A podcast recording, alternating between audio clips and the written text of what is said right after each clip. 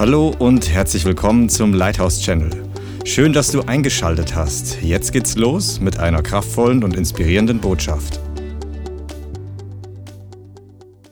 Du kannst deine Bibel mal in 2. Könige aufschlagen, aber wir werden vorher noch ein paar einleitende Worte sagen. Wenn du online dabei, das ist eine spezielle Atmosphäre. Es fällt mir nicht einfach, jetzt einfach weiter zu reden, aber ich glaube, dass es ganz wichtig ist, was der Heilige Geist heute sagen möchte.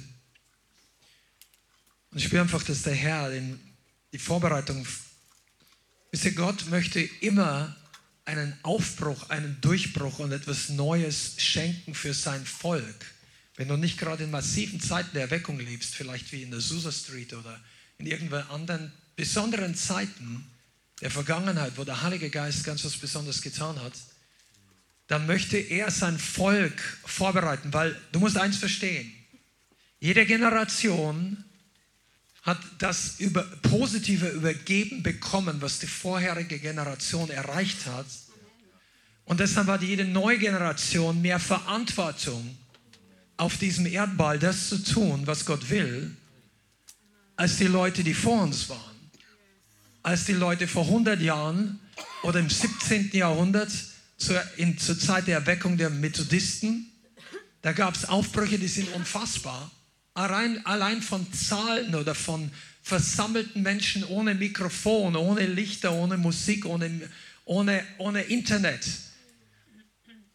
Da gab es gemessene oder abgeschätzte Zahlen anhand der Distanzen und anhand der Flächen von 10, 20, über 20.000 Leute, die das Evangelium von Evangelisten gehört haben in Amerika, zum Teil in England im Mittelalter. Aber wir, wir sind in einer Generation, die weit mehr bekommen hat, mitbekommen. Und ich meine uns alle, die wir jetzt, wenn du jetzt lebendig bist, gehörst du dazu. Wie vor 30, vor 50, vor 70 Jahren.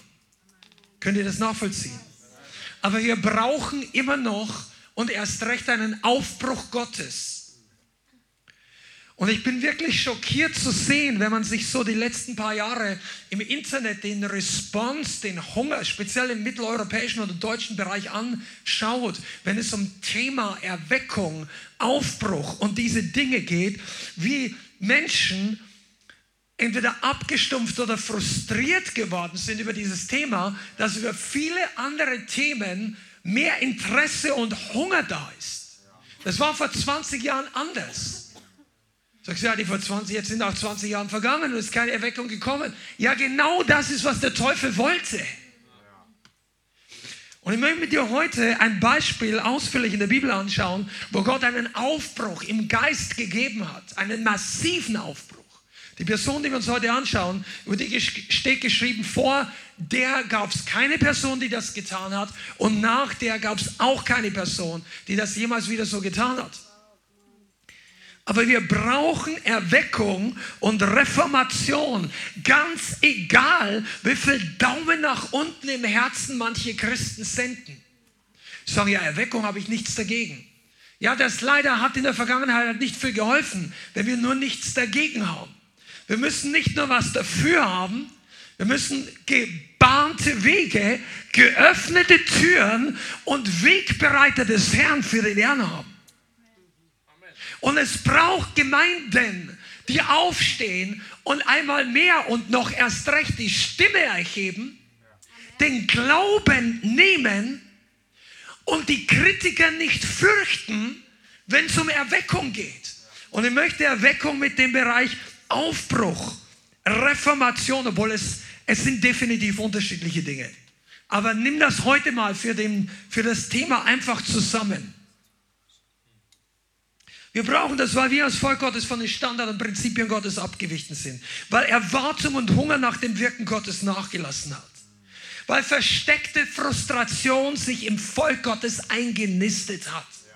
Nicht offene Frustration notwendigerweise, versteckte. Ja, wir haben schon so lange gebetet, wir haben schon so lange geglaubt, ich bin noch in diese Konferenz, ich bin noch dorthin, ist auch nichts passiert. Jetzt schauen wir einfach mal nach Seelsorge. Schauen wir einfach mal nach dies, nach jedem. Und Seelsorge ist total wichtig. Ich komme nachher noch dazu, was das für eine Rolle spielt. Aber wisst ihr, die Leute sind versteckt frustriert geworden und wollen diese Predigt nicht mehr hören. Gibt es nicht ein anderes Thema, wo Gott wirkt? Sagt der Heilige Geist ist immer noch auf dem Schalter der Erweckung und wartet, wo ein Überrest, ein Remnant dafür da ist. Amen. Aber ich sagte, manchmal ist einfach der Grund, und jetzt kommen wir gleich schon in, in Richtung des Themas, dass wir den Ballast der früheren Zeiten mit uns mitschleppen. Dass wir den Ballast der alten Tage, vielleicht deiner alten Tage, deines Sünden, deines früheren Lebens oder den geistlichen Ballast vergangener Generationen mit uns mitschleppen. Wir brauchen einen Ausbruch aus dem geistlichen Tod vergangener Generationen. Und da redet man heute auch nicht mehr gern darüber. Weil es meistens heißt, wie, viel, wie kommt mehr Segen? Wie kann man, man konzentriert sich auf das, was den Segen bringt, ohne dabei zu berücksichtigen, was den Segen verhindert hat. Komm und seid ihr da? Ja. Jetzt sind wir mittendrin. Wir konzentrieren uns darauf, Herr, gieß dein Feuer aus, gieß dein Segen aus. Ist kein falsches Gebet. Aber ohne darauf zu achten, was hat ihn eigentlich blockiert? Was, was hat den Himmel eigentlich verschlossen, sozusagen? Was ist in den letzten 30, 50, 200 Jahren in unserer Kultur passiert, was Gott gehindert hat zu wirken? Und ich möchte mit euch in 2. König Kapitel äh, ungefähr 21, 22, 23, 24, schau mal bei 22 rein. Es geht um König Josia. König Josia war ein ganz bedeutender Mann Gottes, kann man sagen. Und er hat gelebt, bevor wir die, die einzelnen Details lesen, möchte ich dir ein paar grobe Fakten geben, weil du musst die, die Vorbereitung wissen, die, das, das, den Kontext, den biblischen Kontext. Wenn du ein bisschen Bibel studieren willst, das ist eine gute Stelle, um dein Bibelwissen aufzufrischen und ein paar Kapitel vorher zu lesen, nachher und die gleiche Sache auch im zweiten Chronik lesen, weil äh, viele Berichte aus dem zweiten König oder aus den Königen aus den Büchern der Könige sind auch in, in den Büchern der Chroniken geschrieben. Josia war einer von vielen Königen in einer Reihe, wo Israel und Juda beide abgefallen waren von dem Herrn. Nachdem Salomo König war, der, der, der ein Riesenreich aufgebaut hat mit Herrlichkeit ohne Ende, aber die Nation zum Götzendienst verführt hat wegen seiner vielen Frauen. Überleg dir mal, dass der mächtigste Mann der Bibel, David, der stärkste Mann der Bibel, Samson, und der weiseste Mann der Bibel, Salomo, alle wegen Frauen gefallen sind. Okay? Ist jetzt nichts gegen Frauen, aber nimm einfach, wenn du Frau bist, sexuelle Verführung. Wenn du Mann bist, dann ist es erst recht wichtig, darauf zu hören. Sie sind alle drei gefallen. Und Salomo hat die Nation ins Unglück gestürzt, weil seine Frauen, die man überhaupt nicht mehr, also die Bibel zählt sie, also unfassbar, tausend Frauen. Und die allermeisten von ihnen hatten irgendwelche fremden Gottheiten dabei. Und seit dieser Zeit kam Götzendienst wie eine Schwemme in das Land. Und dann ist das Reich geteilt worden, Nord- und Südreich, Israel, die zehn Stämme. Juda war der, der Stamm, wo übrig geblieben ist, zusammen mit Benjamin, soweit ich weiß, oder Ephraim. Ich glaube Benjamin. Die beiden zusammen waren das, was die Bibel Juda nennt. Israel war die restlichen zehn Stämme, die haben in Samaria Götzendienst getan. In diesen, da gab es nie mehr einen guten König nach der Aufteilung. Der vorerst geistliche Tiefpunkt war Ahab und Isabel, das war in Samaria. Die haben die goldenen Kälber wieder aufgebaut. Und in, Is in Juda gab es ab und zu gute Könige. Hiskia war einer davon. Asa teilweise. Und Josia kam später. Jetzt Hiskia war der Urgroßvater von Josia. Hiskia war einer, der zu Gott umgekehrt ist und, und bestimmte Götzen entfernt hat. Dann hat Gott ihn gesegnet und die Feinde vertrieben. Könnt ihr erinnern? Dann kamen die Feinde, haben gespottet, wir werden dich einnehmen. Und dann ist Hiskia in den Tempel gegangen, hat geweint. Ich sage, Gott, hilf uns. Das ist doch nicht in Ordnung, dass die deinen Namen verspotten. Hörst du das draußen? Und Jesaja kam zu ihm und sagte, der Herr hat dein Gebet erhört. Der Herr wird um seines Namens willen die Feinde vertreiben. Und Hiskia hat, das war ein Aufbruch. Und nach Hiskia kam sein Sohn. Und sein Sohn war der absolute Tiefpunkt im Königreich Juda. Nur damit du das mal weißt, woran der, der Sohn von Hiskia war der Großvater von Josia. Und was Manasse, der, der Sohn von Hiskia, getan hat, lass uns das mal lesen, 2. Könige 21. Zwölf Jahre war Manasse alt, als er König wurde, und er regierte 55 Jahre in Jerusalem. Das ist 2. Könige 21, Vers 1. Und der Name seiner Mutter war Hefziba. Und er tat, was böse war in den Augen des Herrn, nach den Gräueln der Nationen, das heißt der Heiden, die der Herr vor den Söhnen Israel vertrieben hatte. Und jetzt hören wir genau zu, worüber wir heute Abend reden im Kontext. Und er baute die Höhen wieder auf, die sein Vater Hiskia vernichtet hatte. Und er errichtete Altäre für den Baal und machte eine Aschera, wie sie Ahab, der König von Israel, gemacht hatte. Er adoptiert den Götzendienst Baal war ein satanischer Kult. Das war der tiefste negative Kult der damaligen Zeit. Aschera war die weibliche Form des Götzendienstes, die Frau mit dem kleinen Baby auf den Arm, die es schon seit Mesopotamien äh, gab. Das gab es nicht erst in einer Religion, die ihr heute noch kennt, sondern es gab es über viele Religionen hindurch. Aschera war diese Himmelskönigin, das ist übrigens auch nicht von irgendwelchen Charismatikern so gesagt, sondern das sagt schon im Jesaja und Jeremia. Da tadeln die Propheten das Volk, weil sie der Himmelskönigin dienen. Das war Aschera, wie sie Ahab, der König von Israel, gemacht hatte. Und er warf sich nieder vor dem ganzen Heer des Himmels und diente ihnen alle Engel, mystischen Wesen, Gottheiten, die unsichtbaren Geister, das Heer des Himmels. Damit sind nicht die Engel Gottes gemeint, weil die Engel Gottes sollst du nicht anbeten. Das sind die Dämonen, sonstige Geistfürsten gemeint, okay? Und dann geht er, und er baute Altäre im Haus des Herrn, von dem der Herr gesagt hatte, in Jerusalem will ich meinen Namen niederlegen. Und er baute für das ganze Heer des Himmels Altare in den beiden Vorhöfen.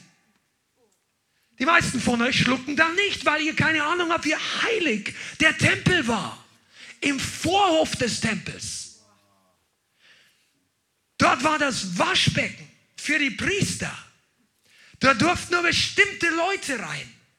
Da war die Vorbereitung fürs Heiligtum und fürs Allerheiligste. Da wurden die Opfertiere gecheckt und ge dies und alles hatte seinen Plan, aber Herrlichkeit und Heiligkeit. Er baut Götzenaltäre da rein. In Jerusalem will ich meinen, okay. Und dann geht es weiter, Vers 6, das war noch lange nicht alles. Und er ließ seinen Sohn durchs Feuer gehen. Das heißt, er hat seinen Sohn lebendig geopfert, dem Moloch. Wo heißt es hier? Das war damals eine Gottheit, ein Menschenopfer, seinen eigenen Sohn.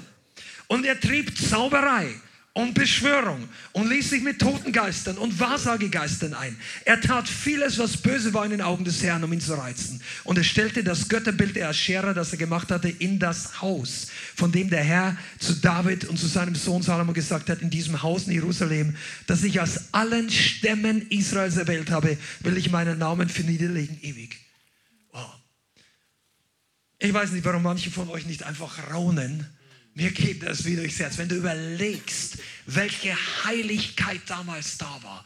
Und dieser Mann räumt das alles weg. 55, ich, ich gehe ich, ich geh gar nicht mehr weiter ein. Dieser Mann hat ein dämonisches Bollwerk zu seinen Lebzeiten aufgerichtet. Und dann steht noch an anderer Stelle, aber das ist überhaupt nicht der, der, das Thema heute. Er hat Jerusalem erfüllt mit unschuldigem Blut. Er hat Leute gemordet. Einfach die ihm nicht getaugt haben, die widersprochen haben. Die jüdische Historie, also nicht die Bibel, sondern die Überlieferungen sagt, dass Manasse Jesaja ermordet hat. Und die Überlieferung sagt, er hat ihn in zwei sägen lassen. Das weiß ich nicht, ob hundertprozentig stimmt, aber denkt daran, dass im Hebräer geschrieben steht, Das andere aber wurden verfolgt, getötet, zersägt, um den Namens willen. Jesaja ist getötet worden, das ist relativ sicher von Manasse. Und das war der Großvater. Und das war noch das gute Königreich, in Anführungszeichen. Kannst du dir vorstellen? Die, die goldenen Kälber und die ganze Linie von Ahab, Isabel und all die Nachfahren, das war in Samaria, in Jerusalem, war ab und zu noch ein Lichtblick. Dieser Mann hat dafür gesorgt, dass das Licht lange, lange ausgeht.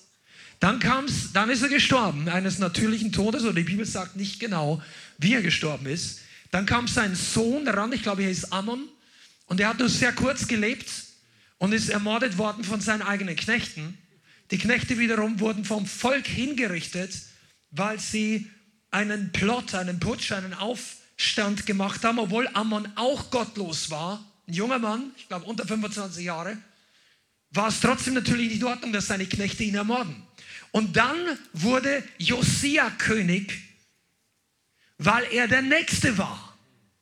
Und den schauen wir uns heute mal an, weil ich glaube, du und wir und wir als Gemeinde und ich hoffe, du bist dabei. Wir können von diesem Mann so viel lernen.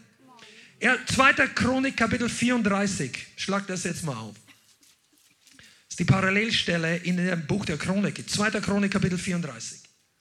Acht Jahre war Josia alt, als er König wurde. Und er regierte 31 Jahre in Jerusalem. Und er tat, was recht war in den Augen des Herrn. Und er ging auf den Wegen seines Vaters David. Hier ist nicht seines Vaters Ammon, seines Großvaters Manasse. David war Jahrhunderte zurück. Er, und sie nennen ihn seinen Sohn. Also in der Linie. Er ging auf den Wegen seines Vaters David und wich nicht zur rechten noch zur linken ab. Und jetzt kommt das Spannende.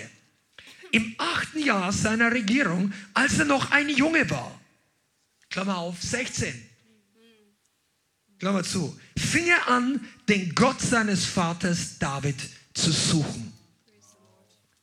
Und im zwölften Jahr fing er an, Juda und Jerusalem von den Höhen und den Ascherem und den geschnitzten und gegossenen Bildern zu reinigen.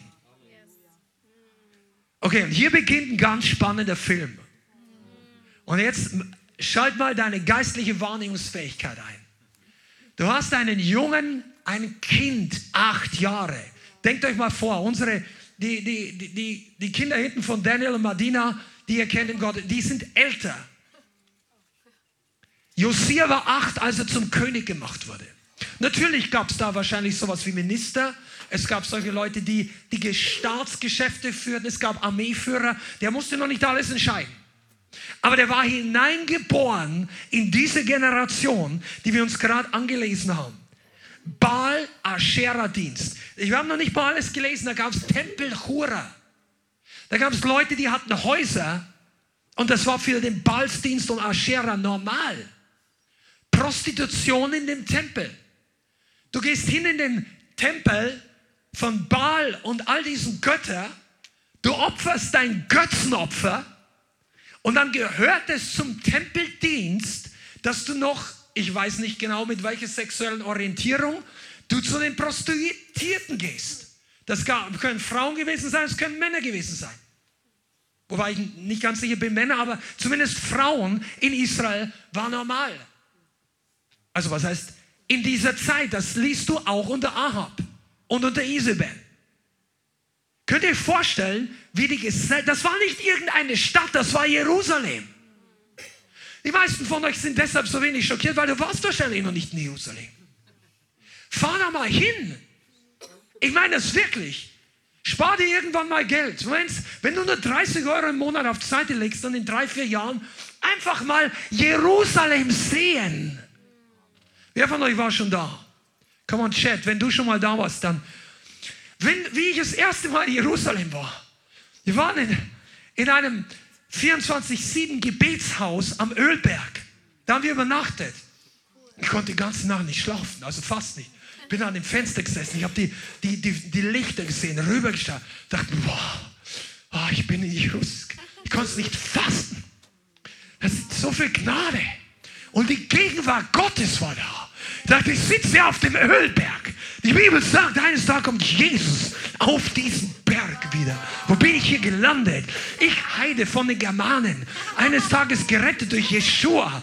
Komme ein paar Jahre später nach Israel jetzt darf ich in Jerusalem sein. Und wenn du in die Stadt hineingehst, du spürst irgendwie, ich rede jetzt ein bisschen übertragen, aber ich habe so gespürt, das Pulsieren des geistlichen Bereiches, dass da, dass da die Gegenwart Gottes ist und irgendwie auch geistliche Schwere und Kämpfe und die ganzen Götzen, die heute da sind und die falschen Gottesrufe, die man ja früh um 5 Uhr und abends in der Nacht noch hört, von der anderen Seite und du, du spürst einfach die Schwere Gottes.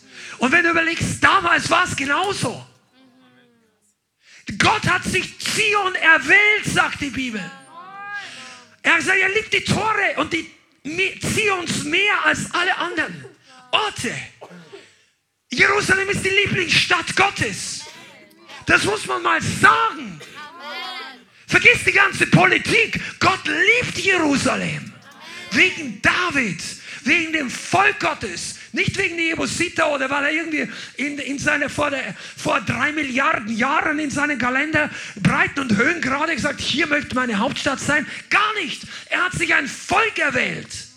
Und einer der herausragendsten Leiter dieses Volkes, der junge David, hat gesagt, okay, wenn ich König bin, werden wir Anbetung zum Lebensstil machen. Werden wir die Hauptstadt erfüllen mit dem Sound des Himmels. 24 Stunden, sieben Tage die Woche, 40 Jahre, solange ich König bin, soll der Lobpreis erst, come on, ist hier irgendjemand lebendig?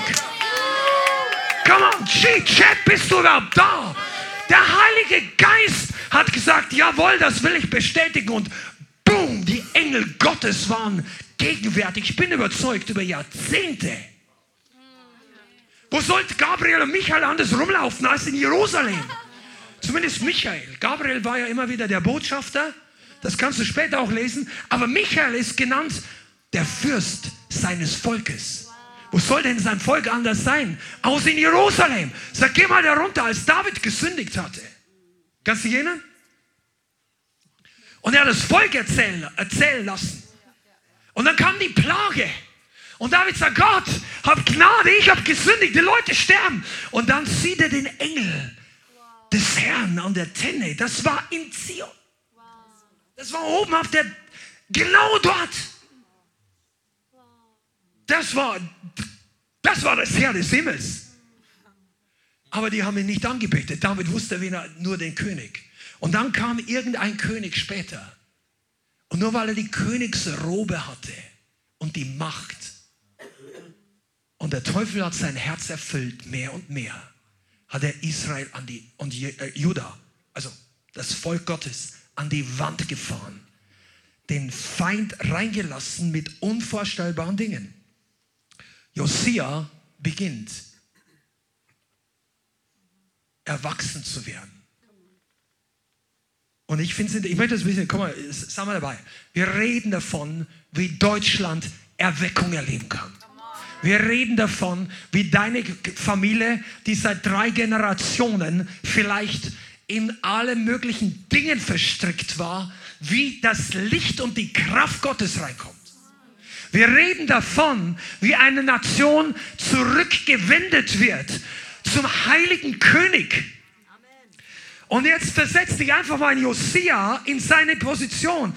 Er war acht Jahre alt. Was willst du mit acht Jahren schon groß machen? Und als er 16 wurde, hat er am Herzen Gott zu suchen. Er hat begonnen, Yahweh zu suchen. Und das war bitter nötig damals. Weil er war in Anführungszeichen verloren gegangen. Gott war zwar nicht verloren, aber seine, sein Gottesdienst, sein Wort, seine wahre, ähm, ich nenne es jetzt mal Gottesfurcht, Religionsbitte, das, was die Juden hätten tun sollen, das war verloren gegangen. Und er hat Gott gesucht. Und weil er Gott gesucht hat, ist Gott ihm begegnet. Und erst viel später hat er angefangen, die Götzen rauszuschmeißen. Ich frage dich heute als einen der Brüder und Schwestern und diese Frage nimmt einen Bogen und kommt in mein Herz zurück. War, suchst du Gott? Und wenn ja, wie ernsthaft? Oder kommst du nur in Gottesdienste? Bist du nur ein Teil einer Gemeinde? Freunde, ich habe heute echt ein Wort vom Herrn für euch und für viele von euch. Kommst du in die Gemeinde, weil du gefunden hast oder weil du suchst? Hast du Gemeinschaft gefunden? Ist, ist ja nicht verkehrt. Aber kommst du hierher, weil du Freunde gefunden hast? Weil du Heilung gefunden hast? Weil du die richtige Gemeinde gefunden hast? Ist nichts Schlechtes. Aber suchst du Gott? Der Dienstag, ich sage es euch gleich heraus, wie es ist, ist für Leute, die Gott suchen. Du, bist heute, du solltest heute hier sein, weil du ihn suchst. Und nicht, weil du auf der Welle reitest, die du gefunden hast. Chat, ist auch für euch. Josia war einer der gewaltigsten Könige, weil er Gott gesucht hat. Der erste große Punkt. Suchst du Gott? Und da ist ja nicht so, du musst, du musst, du musst. Nein, sein Herz hat ihn bewegt. Wisst ihr, was in seinem Also, ich persönlich glaube, das ist jetzt meine persönliche Meinung, das ist keine Theologie, du kannst anderer Meinung sein. Aber ich persönlich gebe dir hier mein Empfinden weiter. Ich persönlich glaube, dass Josia sich gedacht hat, das kann doch nicht alles sein. Der sieht die ganzen Götzen in Jerusalem. Der sieht von Weitem und nachher wirst du lesen, was er alles aufgeräumt hat. Auf dem Haus seines Urgroßvaters, Ur Urgroßvater Asa, da waren Altäre. Da waren Dämonenaltäre an einem bestimmten Tor in Jerusalem vorher. Der hat das alles gesehen. Und dann hat er sich überlegt, sag mal, welches Land sind wir hier eigentlich? Sind wir die gleichen wie die Heiden? Sind wir wie die Kanaaniter? Die Jebusiter waren damals in Jerusalem vor David. Sind wir wie die Midianiter? Die hatten doch diese Götzen.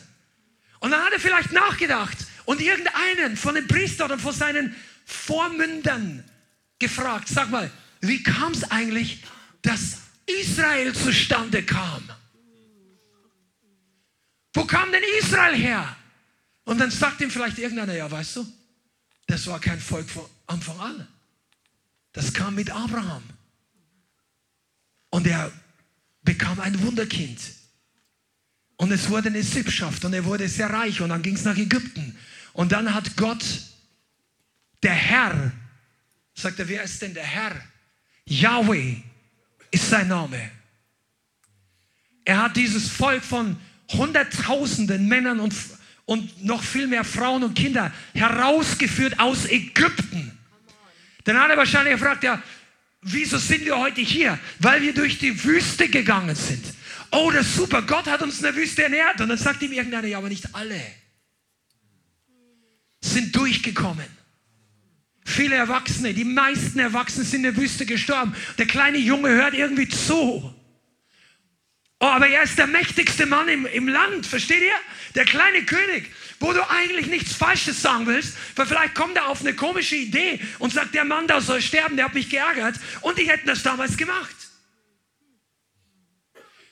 Und dann hört er vielleicht, das ist jetzt meine persönliche, vielleicht war es so, vielleicht auch nicht, aber er hört, wie Israel anders war, come on, wie Judah und Israel anders war als alle anderen Völker, das sagt die Bibel. Nicht, weil du ein großes Volk warst, sagt Gott, habe ich dich erwählt. Es ist der Augapfel Gottes. Und dann erzählt ihm vielleicht irgendeiner von David und Goliath, dass die Philister immer diejenigen waren, die Israel überfallen haben. Und dann stand irgendeiner auf und hat diesen Riesen getötet. Aus Gott. Schaka. Halleluja, das kam dann ein paar Jahre später, diese Sprache. Aber bleiben wir noch im Alten Testament. Und dann denkt er sich, ja, wie kam es eigentlich dazu, dass Jerusalem die Hauptstadt wurde? Sagt, das kann ich dir erklären.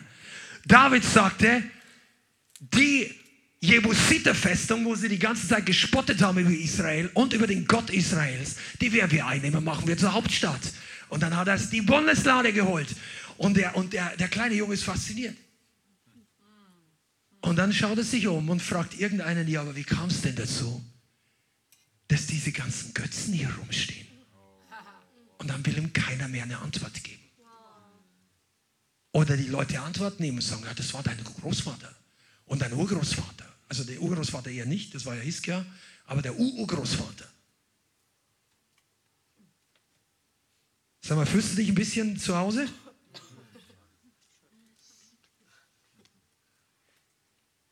Also Gott ist nicht verloren gegangen. Man muss Gott nicht deshalb suchen, weil er verloren ist.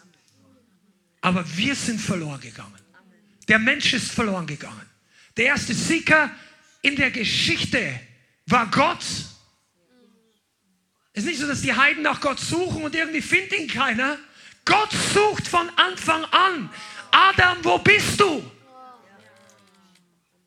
Die erste Frage nach die Suchaktion nach dem Menschen in der Bibel. Genesis Kapitel 3, Adam, wo bist du? Ah, Gott wusste genau, wo Adam steckt, aber er war geistlich verloren. Adam musste antworten, damit Gott ihn finden kann. Seid ihr da? Gott sucht uns. Und damit du weißt, wie du zurückkommst zu Gott, musst du ihn suchen. Ja, wo denn? Wieso muss ich ihn suchen? Weil die Welt tausend und eine Angebote, Dinge hat. Der, der, wir leben ja nicht mehr im Paradies. Wir leben auch nicht im Jahr zwei nach dem Sündenfall. Wir sind Tausende von Jahren runter den Berg, Abfall der ganzen Menschheit, Sünde über Sünde. Schau dir die Welt an, ist doch kein Wunder. Und wisst ihr, heute, 2000 Jahre Christentum, haben auch aus der Welt kein Paradies gemacht. Weißt du auch warum? Das liegt nicht am Christentum. Das liegt, dass die Christen nicht tun, was das Christentum sagt. Das Christentum war auch niemals ein Begriff in der Bibel. Jesus sagt einfach, folge mir nach. Als Leute anfangen haben, Bücher über das Christentum zu schreiben, war es meistens schon zu spät. Weil da kam Religion mit rein. Religion machte aus der revolutionärsten Botschaft einen Briefbeschwerer. Stampfsammler in der, in der Bibliothek. Der Grund, warum es heute auch im Westen, in Europa, zum Teil harter Boden, ich sage zum Teil, nicht vollkommen, aber zum Teil generationsübergreifend harter Boden war, ist, weil die Götzen alle zurückgekommen sind. Wisst ihr eigentlich, dass Leute, ist euch eigentlich klar, dass die Götzen in unseren Jahren zurückkommen? Ich bin nicht sicher, ob es jedem hier klar ist. Es gab irgendeinen Missionar, ich glaube, der war Katholik. Ich habe keine Ahnung, ob der wirklich gläubig war oder nicht. Aber mir in der Schule, ungläubig wie ich war, ist nicht von neu geboren und der Lehrer hat auch keine, der war nicht gläubig. Der hat erzählt, bei den Germanen hat irgendein Missionar mal einen großen Baum umgehauen, von dem die Germanen gedacht haben, da wohnen die Götter. Und nachdem der Missionar nicht tot umgefallen ist, haben sich alle zum Christentum bekehrt. Ich hoffe, dass der Geschichte ein bisschen Positiveres drin war, als es so klingt. Aber ist dir eigentlich klar, dass damals diese Götter gefallen sind? Die Germanen haben nicht mehr an diese Götter geglaubt. Die Deutschen auch nicht. Bis Hollywood kam. Oder? So, seid ihr eigentlich da? Ihr seid nicht in der religiösen Bibliothek. Ihr schaut alle kein Fernsehen mehr seit 15 Jahren, oder? Ja. Nein, nein, nein. Ja, doch, manche schon. Tor. Ich habe keinen Film gesehen, aber die, der, kennt ihr diese Gottheiten der Wikinger? Die drücken doch rein. Seit Jahren. Aber das war vor 30, 40, 50 Jahren überhaupt nicht so. Ich hatte mal einen Arbeitskollegen, der war nicht, also da war ich auch noch, da war ich in einer säkularen Firma, also viele Jahre zurück, war für mich eine gesegnete Arbeit, war eine gute Zeit und ich schätze diese Firma sehr. Ich war auch Abteilungsleiter und wir, die, hatten, die wussten, dass ich Christ bin, aber da waren wir noch nicht so drauf wie heute. Ab und zu mal was gesät, aber die wussten genau, was für Glaubensüberzeugung ich hatte. Und eines Tages kam einer zu mir her und wir haben uns ein bisschen über den Glauben unterhalten und er sagte, ich bin eigentlich Heide. Da wollte ich fast sagen, ja genau. Aber das habe ich nicht gesagt. Aber er sagt, ja doch, wirklich. Ich glaube nämlich nicht an gar keinen Gott. Ich sage, ich glaube an die alten Wikingergötter. Und dann hat er aufgezählt. Gesagt, er ist ein echter Heide. Er hat ja Gothic, Gothic Festivals geliebt, Thor, Odin, all diese Dinger. Der war auch immer schwarz gekleidet. Und ich sagte, diese Dinger kommen zurück. Und es ist dran, dass wir Gott suchen. Oh, come on, hier, Heiliger Geist, hilf mir. Ich möchte mal was erklären. Was einige, ihr müsst das lernen zu verstehen, während du ins Leithaus kommst und hier bist. Gott suchen ist ein Schlüssel, dass Gott wirkt. Dass er sich zeigt, dass er sich manifestiert, dass er Wunder tut und dass Gott Aufbrüche schenkt. Gott suchen ist zentral. Ist hier jemand da? Sag jetzt der Nachbarn, er redet mit dir. Und mit, ist tatsächlich so. Gott suchen ist extrem wichtig. Das ist der Grund, weshalb unsere Lobpreis so lang geht. Weil wir als Leithaus Gott suchen. Das ist der Grund, weshalb unsere Gebetszeiten so intensiv sind. Weil wir ihn suchen. Wir sind nicht zufrieden nach einer halben Stunde, aber wir haben Lobpreis gemacht. Jetzt kommt die Predigt, dann geht die Predigt um, dann gehen wir nach Hause, der Mittagsbraten wartet. Weißt du, wenn du nicht gefunden hast, wonach du gesucht hast, suchst du weiter. Wenn du in die Gemeinde kommst und du suchst Gott und er ist nach 35 Minuten nicht aufgetaucht, ich, ich spreche jetzt ein bisschen bildhaft. Gott ist immer da, aber seine Herrlichkeit, seine Gegenwart ist nicht immer manifestiert. Das ist ein ganz anderes Teaching, aber äh, argumentiere jetzt nicht gegen den Heiligen Geist. Der Punkt, der kommt, ist, der Herr möchte sich zeigen, er möchte sich manifestieren, er möchte sich offenbaren und erwartet, dass sein Volk ihn sucht.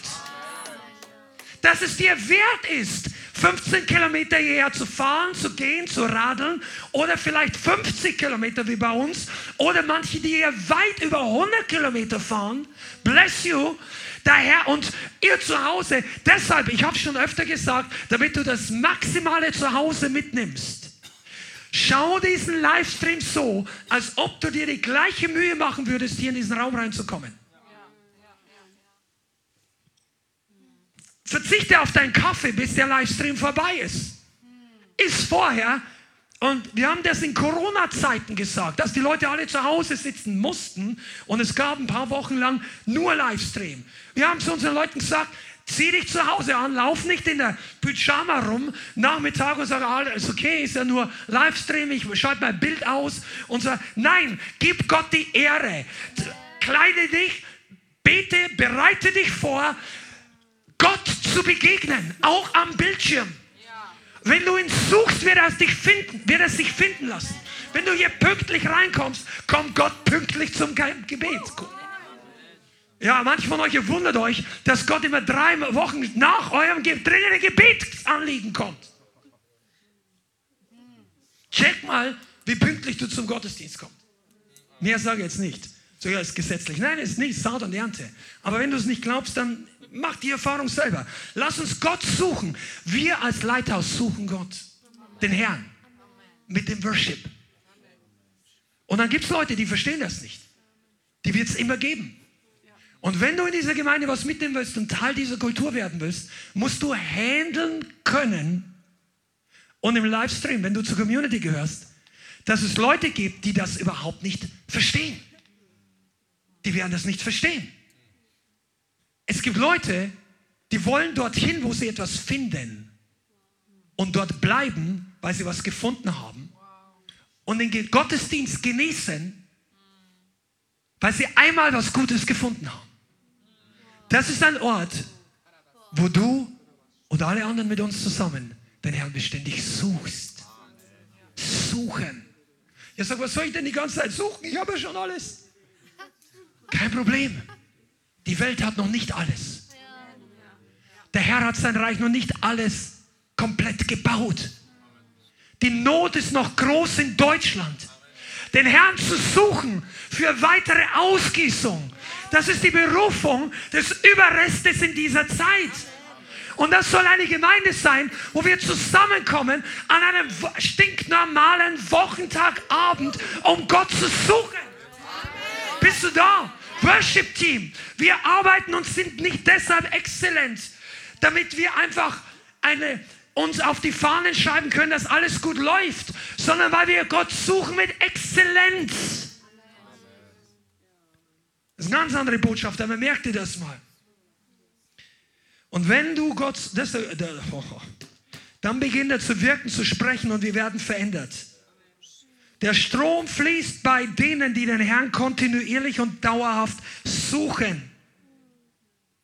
Jeder von euch hat irgendwann mal was gesucht. Schon ein Autoschlüssel? Ein Fahrzeugbrief schon mal verloren? Nein. Manche von euch haben einen Geldbörse oder verloren und du warst dankbar, dass du wieder gefunden hast. Vielleicht hat der eine oder andere es nicht gefunden. Aber wenn du was Wichtiges verloren hast, dann bist du total dankbar, dass du es wieder gefunden hast. Was glaubst du, mein Vater und meine Mutter, wie lange ist es her? Ungefähr zehn Jahre, würde ich mal schätzen, oder zwölf. Den haben sie mal das Auto in Gießen geklaut, während eines Gottesdienstes vor der Gemeinde. Das war nicht unsere Gemeinde, wir hatten die damals auch nicht. Aber und dann ist der, und mein Vater hatte so einen kindlichen Glauben, der hat es dann der Polizei gemeldet, gesagt, wir werden jetzt beten. Und die Polizei hat gesagt, na, das ist eigentlich eher unwahrscheinlich, aber wir, wir werden die Meldung mal rausgeben. Und er sagt, nein, und er hat den Herrn angefleht und gebetet, Gabi auch und viele von uns auch. Und dann kam in der Nacht oder am nächsten Morgen, ich weiß nicht genau, wann war es? In der Nacht. In der Nacht. Der Anruf, dass sie das Auto gestoppt haben in einem ganz anderen Landkreis, die Polizei, und haben das zurück. Da hat zwar irgendwas gefehlt, aber es war nichts kaputt. Und das Auto kam wieder. Was glaubst du, die Freude groß war, als das Auto wieder da war? Weißt du, aber hast du schon mal Gott so gesucht? Und weißt du, was passiert ist, als Josia Gott gesucht hat? Kapitel 22, 2. König 22. ab Vers 3.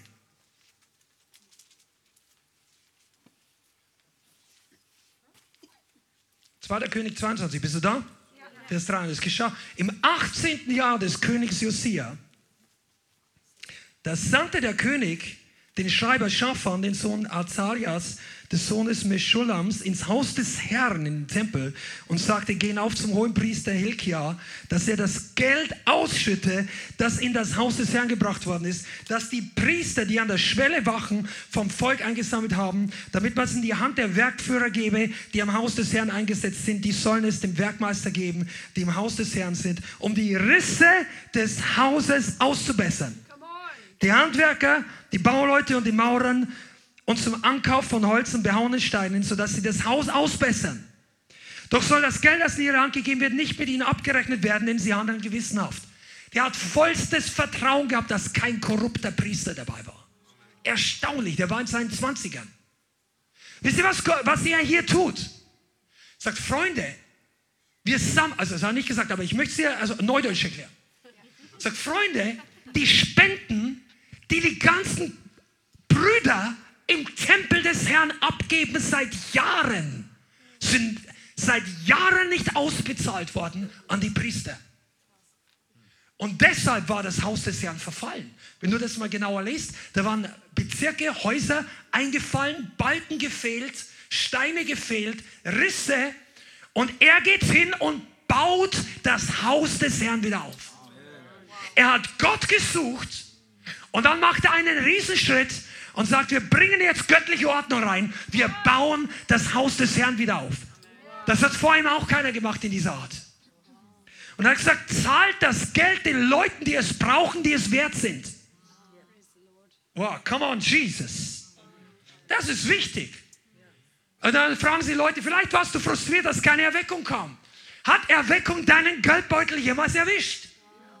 Ah, das sollte man nicht sagen, das gibt schlechte Kritiken. Das ist wichtig, wenn du Erweckung wirklich suchst. Das ist, vergiss das Leithaus, spend nicht zu uns, wenn du meinst, wir machen hier wegen Geld was.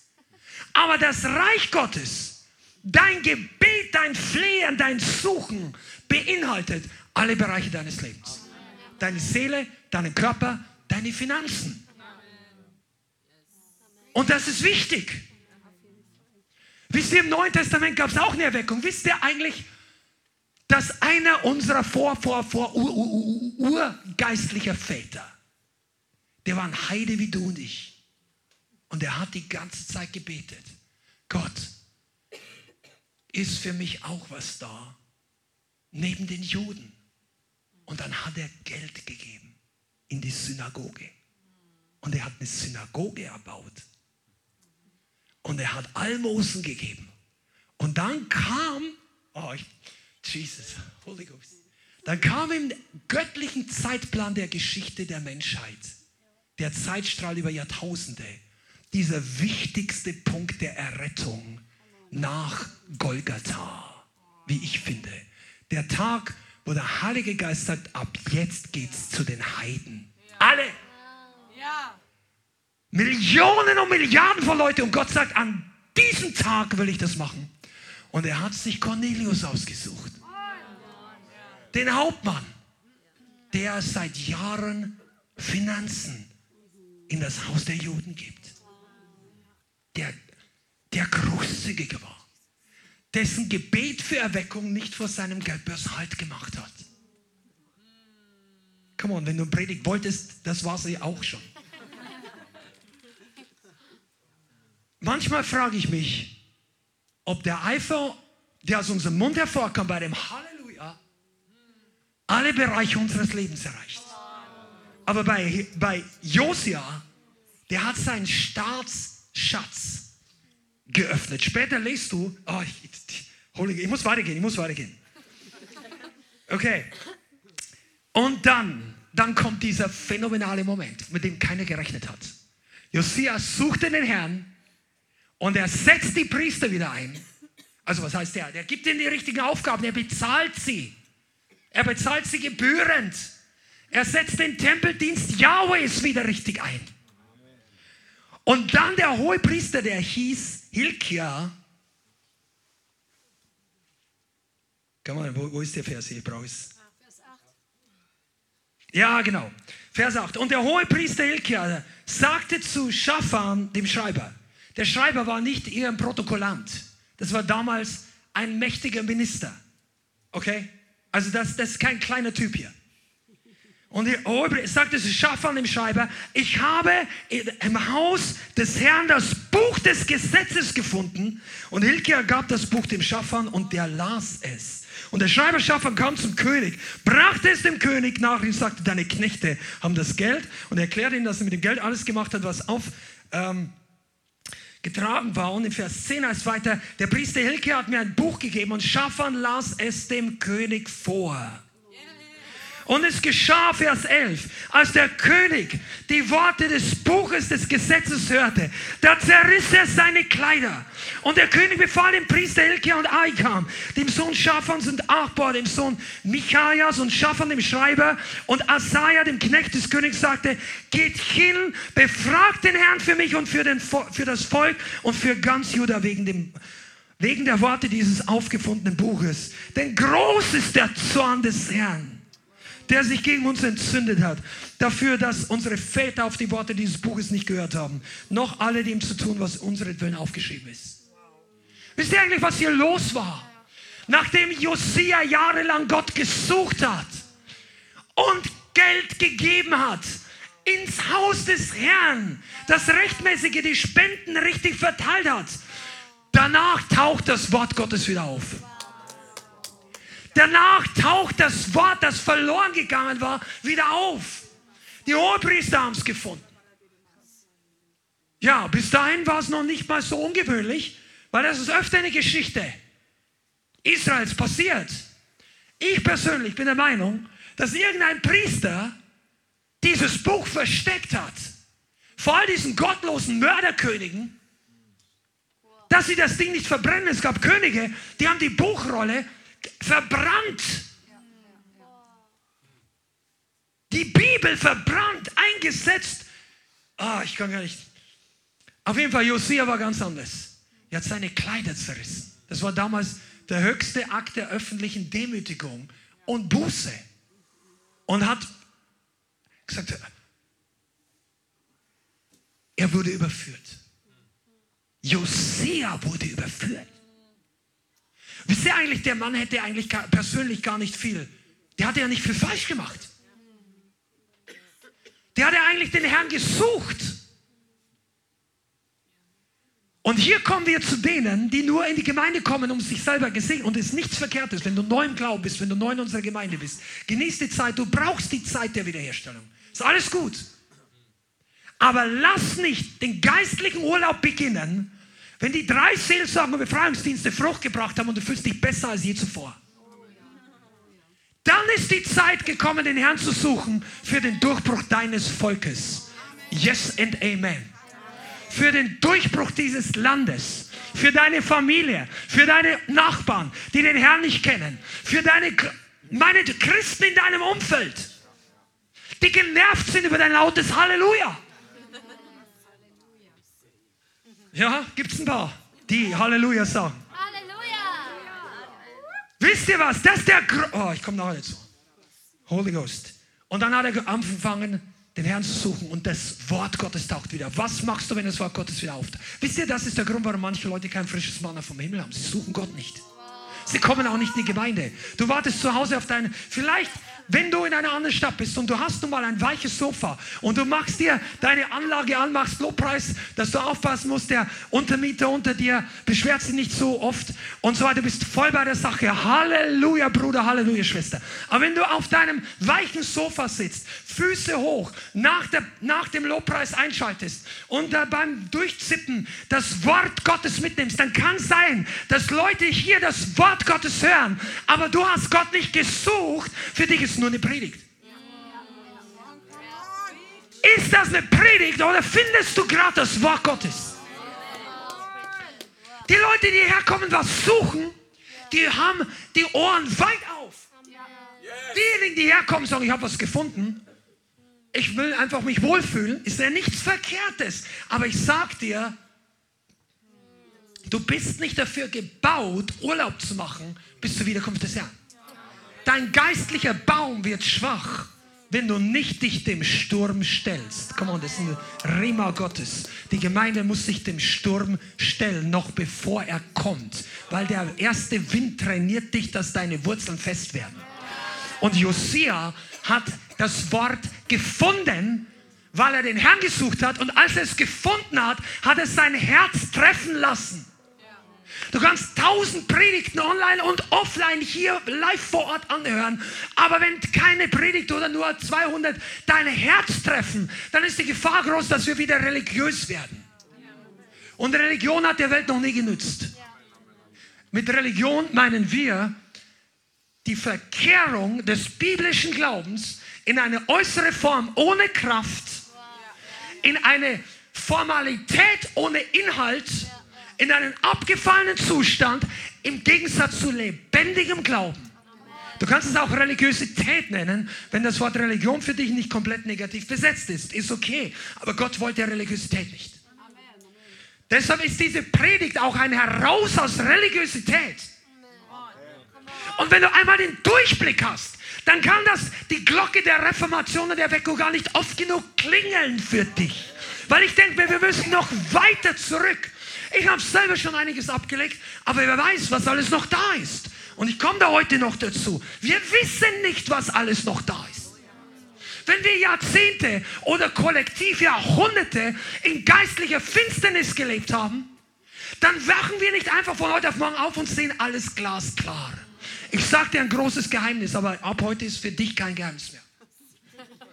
Gott bringt seine Wahrheit stückweise in dein Leben und er schaut bei jedem Mal, wie du darauf reagierst. Und wenn du gut reagierst, kommt das nächste und das nächste und das nächste. Und so gehen unsere Augen immer weiter auf. So wird, so wird es heller, bis es ganz Tag, bis Jesus wiederkommt. Unsere Augen öffnen sich.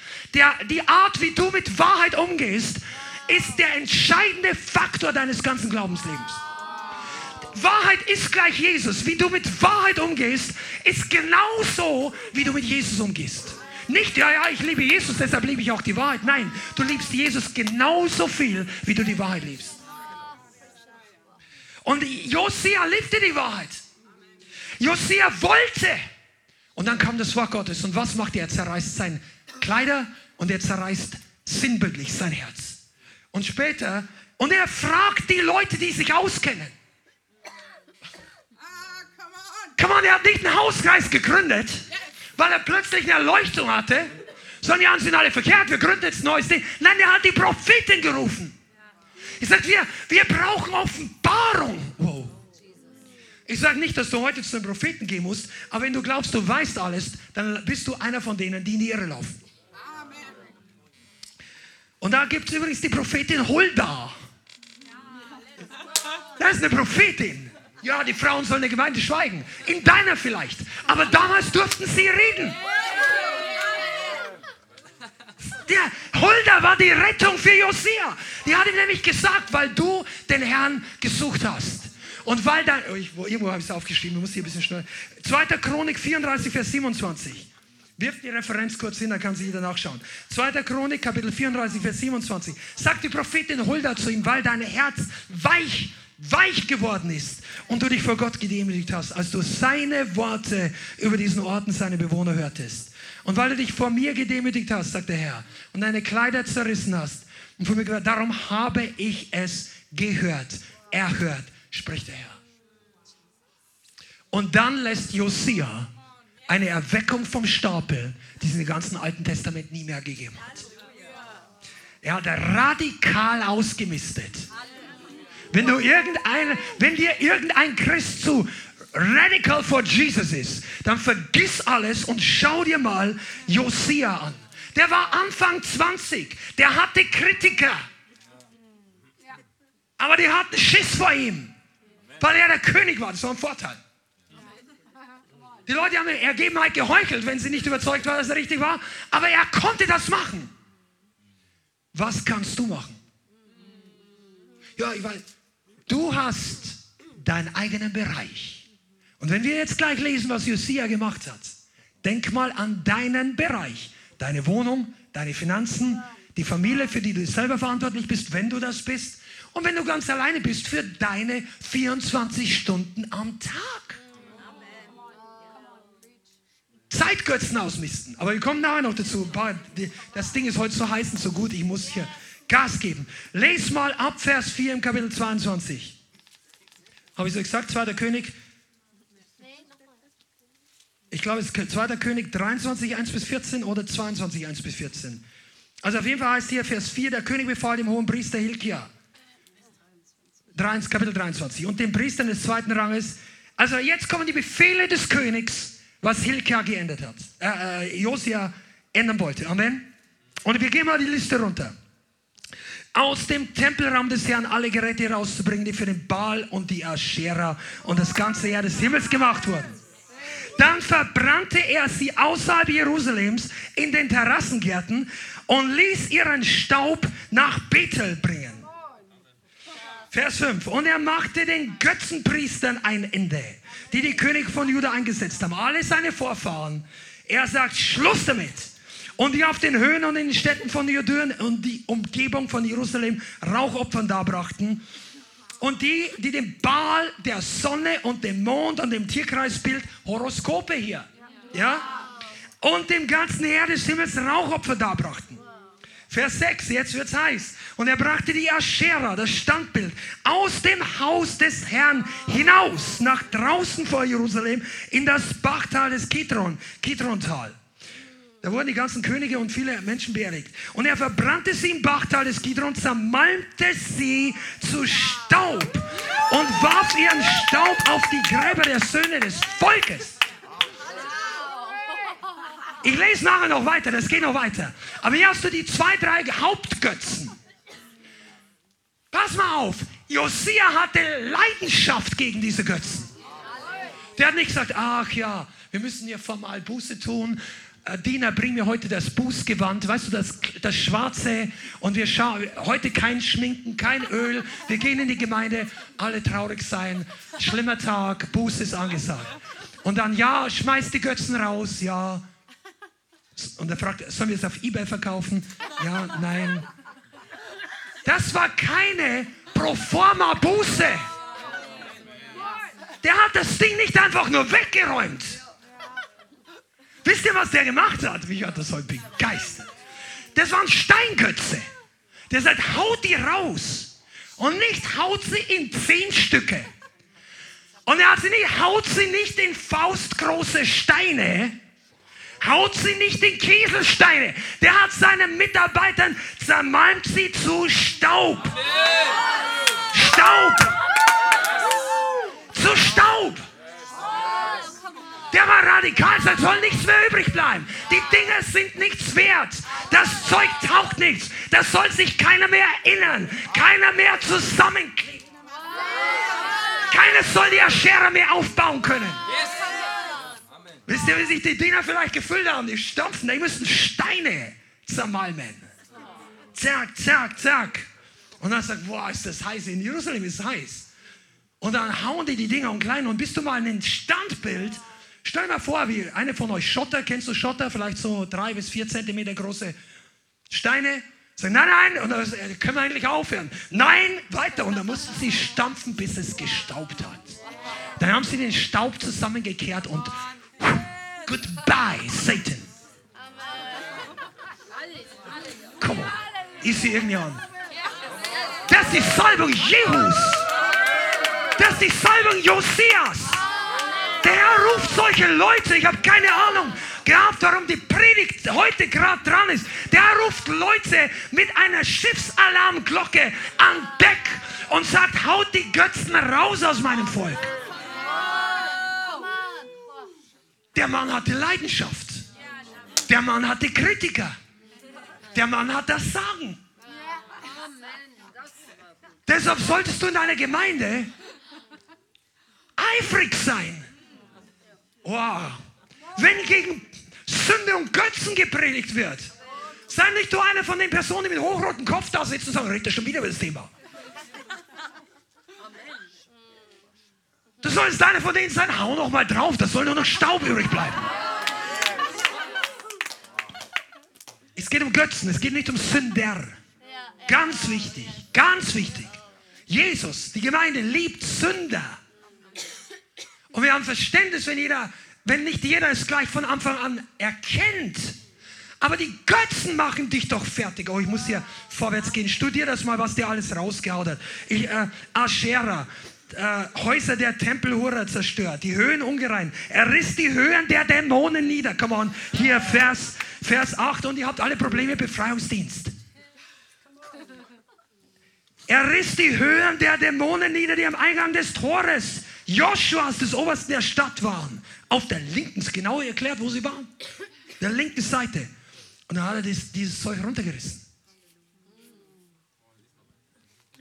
Und dann hat er die, die, die, diesen Kultort im Tal Ben Hinoms auffliegen lassen, damit keiner mehr Menschenopfer gebracht hat. Halleluja! Moloch wurde ausradiert aus Israel und aus Juda. Er schaffte die Pferde ab, die zur Ehre der Sonne und so weiter, die Altäre auf den Dächern, die Altäre im Vorhöfen, die Höhen unrein. Er zertrümmerte die Genkstätte und hieb die Ascherem, die vielen kleinen Ascheras, ja, die, die Mehrzahl und füllte ihre Städte mit Menschenknochen. Das war die übelste Demütigung, die man damals machen konnte.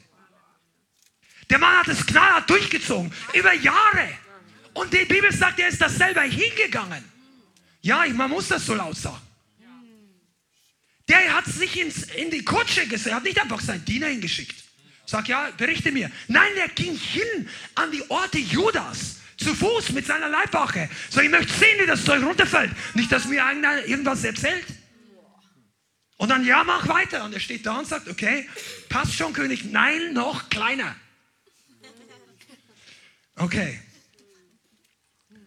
Und jetzt hat Josia, oh, das, das, die Predigt braucht einen zweiten Teil. Come on, jetzt, ich, ich, wir kommen eigentlich erst zum guten Teil jetzt hier. Josia hat genau das gemacht, was die Berufung Jeremias in den ersten paar Kapiteln war. Der hat nämlich beide Dinge getan. Ich lese euch Jeremia 1, Vers 9. Schlag's nicht auf wirf es kurz an die Wand die, oder an, online, damit ihr es nachschauen und aufnotieren könnt. Und der Herr redet zu Jeremia und der Herr streckte seine Hand aus, rührte meinen Mund an, Jeremias Mund. Und der Herr sprach zu mir, sieh, ich lege mein Wort in deinen Mund. Ich bestelle dich an diesem Tag über die Nationen und Königreiche, um auszureißen, niederzureißen, zugrunde zu richten, abzubrechen und zu bauen und zu pflanzen. Josia hat erkannt, dass geistlicher Aufbruch nicht kommt, ohne auszureißen, niederzureißen, zugrunde zu richten und abzubrechen und danach aufzubauen, zu bauen und zu pflanzen. Das ist wichtig für dich, Gemeinde. Deshalb bist du hier. Du brauchst nicht nur Dünger für den guten Samen. Das ist die Predigt heute. Und ich sage euch, wir machen da eine kleine Serie oder was auch immer. Du brauchst nicht nur, füll mich, Heiliger Geist, füll mich. Pastor, bete für mich. More Lord. Das ist gut, mach das. Du brauchst aus deinem Leben und aus dem Leben deiner Familie, das ausgerissen wird, zugrunde gerichtet, abzubrechen. Du sagst, ja, das habe ich nicht gedacht. Da bin ich nicht ganz sicher. Ja, deshalb tropft ja auch aus dem, aus dem Kubikmeter Wasser, was pro Gottesdienst kommt, so eine kleine Milliliter große Flasche nur auf dich. Wenn du das alte Zeug raustust, dann kommt der ganze Wasserfall bei dir an. Schon mal gewundert, warum Sünder, die gerade gerettet worden sind, in die Gemeinde kommen, keine religiöse Vorerfahrung, nicht religiös verdorben, die wir heute gelesen haben, und die beten und plötzlich boom, fahren um und dann fahren die Dämonen aus und am Ende, eine halbe Stunde kommt Weinen, Schreien, dies, und am Ende kommt Lachen. Und mit allem haben wir religiösen Problem. Mit dem Unfall haben sie ein Problem. Mit dem Dämonen austreiben haben sie ein Problem. Mit, und dann, wenn der Heilige Geist kommt und die, am Ende lachen die Leute, haben sie ein Problem mit Lachen. Nur Friedhofsstille ist bei religiösen Leuten erlaubt. Sei nicht so. Das muss man ausreißen. Und jetzt gehen wir ein bisschen praktischer vor, aber das ist Hausaufgabe, wahrscheinlich nächstes Mal weiter. Hör mal genau zu.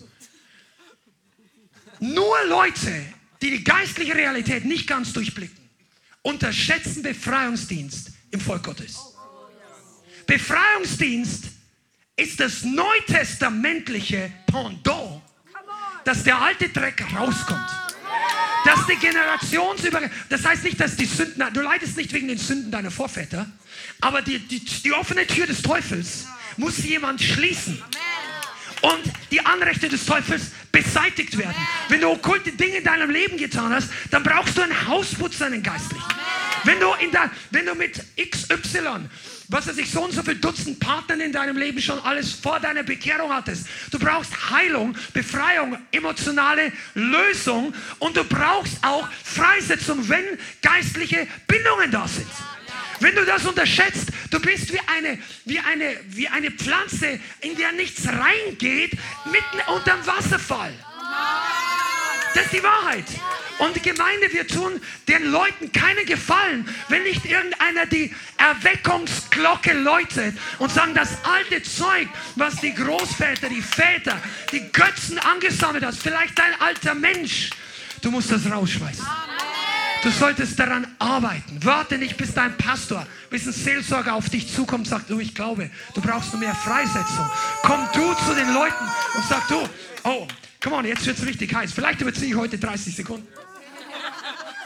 Ja, heute ist mal, heute, heute ist Erweckung, muss ich sagen. Pass mal auf. Jetzt kommt das Interessanteste für heute Abend wahrscheinlich. Da kommen Leute hier rein ins Leithaus. Und die Kraft Gottes ist da, weil einige suchen den Herrn. Und die Salbung ist da, weil einige beten und suchen den Herrn. Und dann ging es dir fünf Jahre als wiedergeborener Christ eigentlich ganz gut. Und es war die ersten paar Wochen im Leiterhaus war super. Freude und Herrlichkeit und so. Und plötzlich kommt so ein richtig heftiges Gebet und im Namen Jesus macht boom. Und du denkst, irgendwas in dir kocht. Und du denkst, boah, ich muss jetzt hier raus. Was ist los? Und du kriegst alles mögliche, deine Gefühle gehen auf und ab. Weißt du, was dann passiert? Das Feuer brennt. Und deine alten Belastungen melden sich zum ersten Mal. In deinem Leben. Weil die haben die Tag gefürchtet, dass du als Tempel Gottes an einen Ort hingehst, wo die Kraft Gottes wirkt. Nicht nur, wo aufgedruckt steht, wir lieben alle Jesus oder wir christliches Haus so und so, sondern wo Gott wohnt, wo er wirkt, wo er weilt und ein paar andere dies. Wo der Heilige Geist Feuer gibt.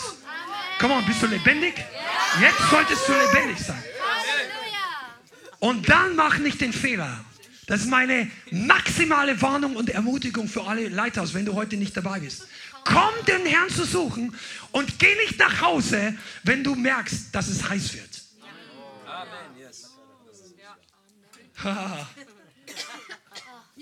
Generationsdämon, habe ich alles schon gesagt. Pass mal auf, wenn dann das Feuer kommt, dann kommen die Schlangen zum Vorschein. Das war bei Paulus so. Ich habe es irgendwo aufgeschrieben, kannst du notieren? Äh, Apostelgeschichte 28, Vers 3. Ich sag's gar nicht, ich lese gar nicht aus Zeitgründen. Aber der, der, der Paulus und all die Leute haben Schiffbruch erlebt. Die gingen auf eine Insel, Militis, die vielleicht aus Malta. Dann war es Katastrophe, gerade noch gerettet vom Ertrinken. Es hat geregnet, es war eiskalt, die haben Feuer gemacht. Und dann springt aus dem Feuer, während Paulus, Paulus arbeitet mit, der war sie nicht so, der war auf dem Weg, der war alt. Also er war auf dem Weg nach Rom. In Rom ist er letztendlich hingerichtet worden. Der war nicht mehr 30 und nicht mehr 40. Der hat voll mitgearbeitet, bringt Feuer, Feuerholz und dann beißt ihn eine Schlange und alle sagen, ah, siehst du, der, der, war, der ist ein Verbrecher. Die, die Götter lassen den nicht leben. Und Paulus schüttelt die Schlange einfach ab ins Feuer. Pass mal auf, das ist eine Weisheit fürs Leben. Wenn du an einen Ort kommst, wo das Feuer brennt, kann es sein, dass aus deinem Leben Schlangen hochkommen. Dann mach nicht den Fehler und lauf mit den Schlangen nach Hause. Nur weil du dich störst. Und ich rede das von mir selber. Ich sage dieses Beispiel. Ich habe mir heute kurz Gedanken gemacht. Viele von uns haben bestimmte Verhaltensweisen mitgebracht aus dem alten Leben und wir wissen gar nicht, warum wir in manchen Situationen so reagieren warum wir manchmal kritisch sind, warum wir manchmal ärgerlich sind, warum wir manchmal aufbrausen, warum wir dies oder jene Charakter zurückziehen, drei Tage nicht mehr mit jemandem reden, was auch immer, Leute ghosten oder aggressiv jemanden auf die Pelle rücken, das muss nicht. Aber das kann Ursachen haben, dass du einfach zu lange mit dem Feind kooperiert hast und ich auch. Ich kann mich noch erinnern, wie ein, ein halbes oder ein Jahr nachdem ich gläubig geworden bin, und lass es zwei Jahre sein, war ganz am Anfang. Und damals hat die Zeit nicht so schnell gedickt wie heute, gab es eine öffentliche Evangelisation meiner ersten Gemeinde. Das war damals richtig was Besonderes in dieser Kleinstadt.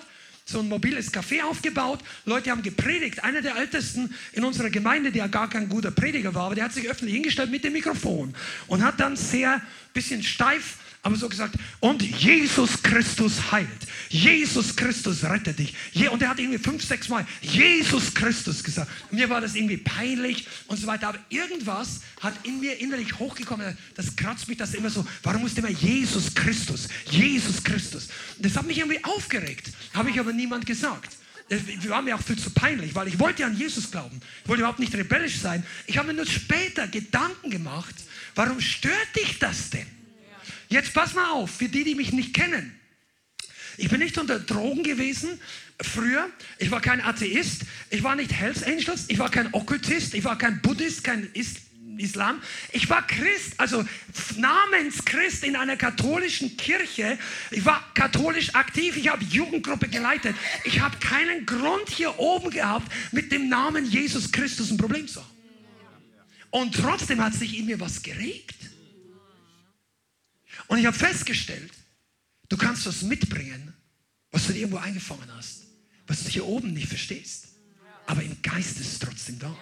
Wisst ihr, deshalb stört manchen hier der Lobpreis. Ich sage nicht immer, vielleicht ist es einfach nur an deinem Sitz zu laut. Wechsel einfach mal die Seite. Die, die, die, der kleine Raum, die Lautsprecher sind nicht immer easy zu handeln, aber äh, ist nun mal so. Aber wenn du merkst, dass geistlich, im Übrigen ist die Lautstärkewahrnehmung sehr mit deiner Psyche verbunden. Die Psyche ist die Seele. Die Seele wird durch deinen Geist getriggert oder eben nicht oder durch den Feind. Also wenn deine Seele eine Ablehnung gegen Lobpreis hat, wird dir selbst 87 Dezibel zu laut sein. Und nicht 120. Ja, 120 ist ungesund.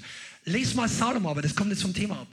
Pass mal auf, ich möchte dir sagen, ich kann dir das ausrechnen, dass das damals wesentlich lauter als 115 Dezibel war. Aber es ist eine andere Predigt, habe ich schon mal gemacht. In einer anderen Predigt. Jetzt hör mal zu, zum Abschluss. Es ist wichtig, dass wir lernen, der Reinigung Gottes standzuhalten. Weil wenn der Herr kommt und seinen Tempel reinigt, dann kommen die Schlangen hoch. Und ich möchte, und einige von uns und über die Jahre verteilt, ich sage nicht jeder, der vom Leithaus weggeht, ist automatisch auf einem schlechten Weg, aber es sind Leute gegangen mit einer schlechten Entscheidung und du siehst das an der Frucht. Und wenn Leute dann gehen, und mach du das nicht genauso, weil dich Dinge stören, weil das Feuer Sachen hochbringt, dann solltest du zum Altar laufen und nicht zum Ausgang. Und auch nicht auf die Toilette. Schada. Der Altar brennt immer. Mit Feuer. Come on, du. Der, wenn du, oh, ich habe noch eine ganze Prediger, ich muss, ich muss es abkürzen hier. Pass auf, Veränderung. Veränderung kommt immer dann, wenn wir mit Gott jede Woche neu Ja sagen. Schritt halten. Egal, ob du jetzt drei Wochen oder seit Gründung der Gemeinde hier sitzt. Keiner hat Gehorsam gepachtet. Es gibt kein Abo auf Gehorsam. Du musst das jede Woche, jeden Monat die Entscheidung neu treffen. Und das ist aber auch sehr lohnend. Lohnend. Das ist der Schlüssel. Und der zweite Teil der, des Aufbruches geht noch in eine ganz andere Richtung. Bebauen, pflanzen, neu anpflanzen.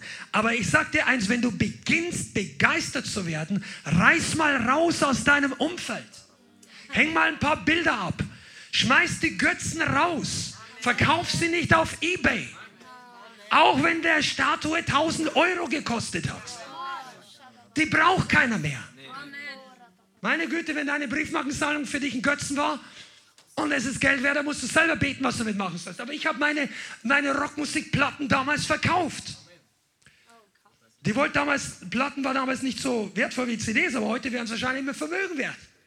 Bin ich froh, dass ich habe sie nicht verkauft. Habe ich gesagt, verkauft? Ja. Sorry, streich's raus. Ich habe sie nicht, ich habe sie in eine Mülltonne. Meine Mutter kann Zeugnis geben. Ich habe das Zeug weggeschmissen. Wollte sagen, nicht verkauft. Was, was soll ich damit, dass andere Leute das Zeug anhören? Okay. Ah, Halleluja. Ich liebe ich lieb dieses Wort. Vielleicht bringe ich den Rest der Bianca noch bei der Heimfahrt. Pass auf, Gemeinde, bist, bist, bist du ready, dass der Herr bei uns den Schalter umlegt? Einige von euch seid weit hergekommen, einige seid hierher gezogen. Mach jetzt nicht den Fehler, dass dich irgendwas zu stark stört und du gehst irgendwie auf die andere Straßenseite und lass dich rauskicken aus dem Aufbruch, den Gott in deinem Leben beginnt zu tun. Der Herr hat größere Pläne, auch für dich Leithaus. Wir, der Herr braucht noch nie alle, aber er braucht einen Überrest. Er braucht Gleichgesinnte, die on fire sind. Er braucht Leute, die alles auf eine Karte setzen und dafür die ganze Welt erreichen. Ich muss jetzt, ich werde jetzt eine Pause-Button drücken und ich möchte dich mal ermutigen, meditiere mal über die Stelle, wo Josia die Götzen niedergerissen hat. Und stell dir mal vor, wie viel Mühe es gemacht hat, die aufzubauen, die zu schnitzen, die zu äh, kunsthandwerklich zu machen. Und dann kommt einer und haut die Götzen nieder. Haut sie kaputt. Alles kaputt. Götzen. Nicht. Und dann baut er. Das, dann hat es, also das muss ich nur sagen, damit ihr einfach weiß, den, der hat das erste Passa gefeiert. Seit dem Auszug aus Ägypten. Oder, oder seit, seit den Richtern. Seit den Zeit der Richter. David, Salomo, all die Leute haben kein Passa gefeiert. Und er sagt, wir bauen, wir, wir richten. Und er hat einen Bund geschlossen. Und als er den Bund geschlossen hat, hat er aus seinem Privatvermögen Zehntausende von Schafe zur Feier des Tages noch mit dazugegeben. Also nur das du denkst, das war ja der König, der konnte das. Nein, nein, der hat aus seinem Privat, der hat sich voll reingeworfen. Und heute schließen wir jetzt mit der Tatsache ab, dass die Zeit spannend wird. Du schaust nicht umsonst zu. Diese Predigt war nicht umsonst, auch wenn es heute ein bisschen rough ging, äh, den, den, den, bis wir heute an der Ecke gelandet sind. Aber der Herr möchte uns vorbereiten der möchte uns zu Josias dieser Generation machen, aber nicht nur das Leithaus, alle möglichen Christen, die den Hunger und Durst haben. Und wenn du in die Versammlungen kommst, du zeigst und du suchst Gott und der Herr wird beginnen, dir das Wort wiederentdecken zu lassen, zu dir zu sprechen. Und dann fragt er dich, ist dein Herz weich geworden? Wenn dein Herz weich geworden ist, dann beginn gleich, wenn du rausgehst zur Tür mit dem Schritt des Gehorsams, lösch diese komischen Spiele oder Dinge gleich von deinem Handy schmeiß die Links alle raus, alles dreckige Zeug. Heute Abend noch Buße tun, bevor du ins Bett gehst und beginne ein neues Leben. Und wenn du sagst, du brauchst das alles nicht, weil du hast das schon gemacht, dann such ihn weiter, damit der Rest noch durchbricht. Und jetzt mache ich jetzt einfach mal hier Schluss. Lass uns aufstehen. Oh, Halleluja. Danke, Jesus. Vater, wir bitten dich, um deine göttliche Weisheit. mit den Helden des Glaubens nicht nur ermutigend, sondern dass du uns Richtungsweisung gibst, dass du unsere Herzen durchleuchtest, leuchtest, durchforscht, dass du uns die Augen gibst zu sehen und die Ohren zu hören. Und dass wir unsere Zeit auskaufen, dass wir mit ganzem Herzen dich suchen, dein Volk oder vor allem unser eigenes Haus, uns als Volk Gottes reinigen